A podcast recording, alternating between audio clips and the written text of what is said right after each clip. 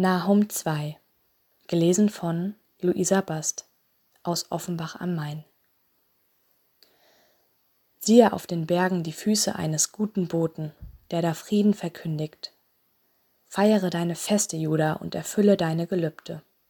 Denn es wird der Ruchlose nicht mehr über dich kommen, er ist ganz ausgerottet. Es ist gegen dich heraufgezogen, der dich zerstreut. Bewahre die Festung, Gib Acht auf die Straße, rüste dich aufs Beste und stärke dich aufs Gewaltigste.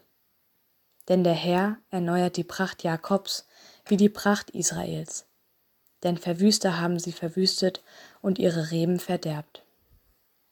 Die Schilde seiner Starken sind rot. Sein Heervolk ist in Purpur gehüllt.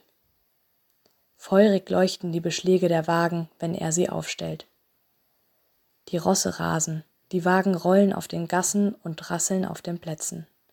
Sie glänzen wie Fackeln und fahren einher wie die Blitze.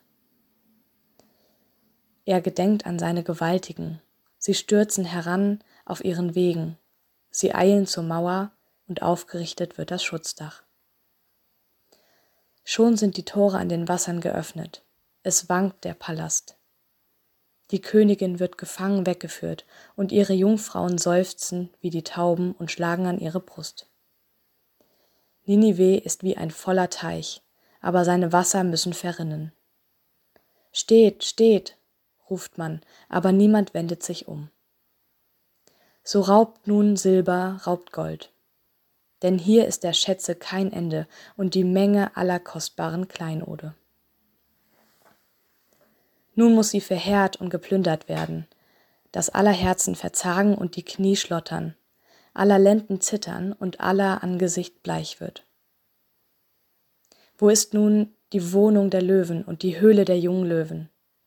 Wo der Löwe und die Löwin mit den jungen Löwen herumliefen und niemand wagte sie zu scheuchen? Der Löwe raubte genug für seine Jungen und würgte für seine Löwinnen. Seine Höhlen füllte er mit Raub und seine Wohnung mit dem, was er zerrissen hatte. Siehe, ich will an dich, spricht der Herr Zebaoth, und deine Wagen anzünden, und das Schwert soll deine jungen Löwen fressen. Und ich will deinen Raub ein Ende machen auf Erden, dass man die Stimme deiner Boten nicht mehr hören soll.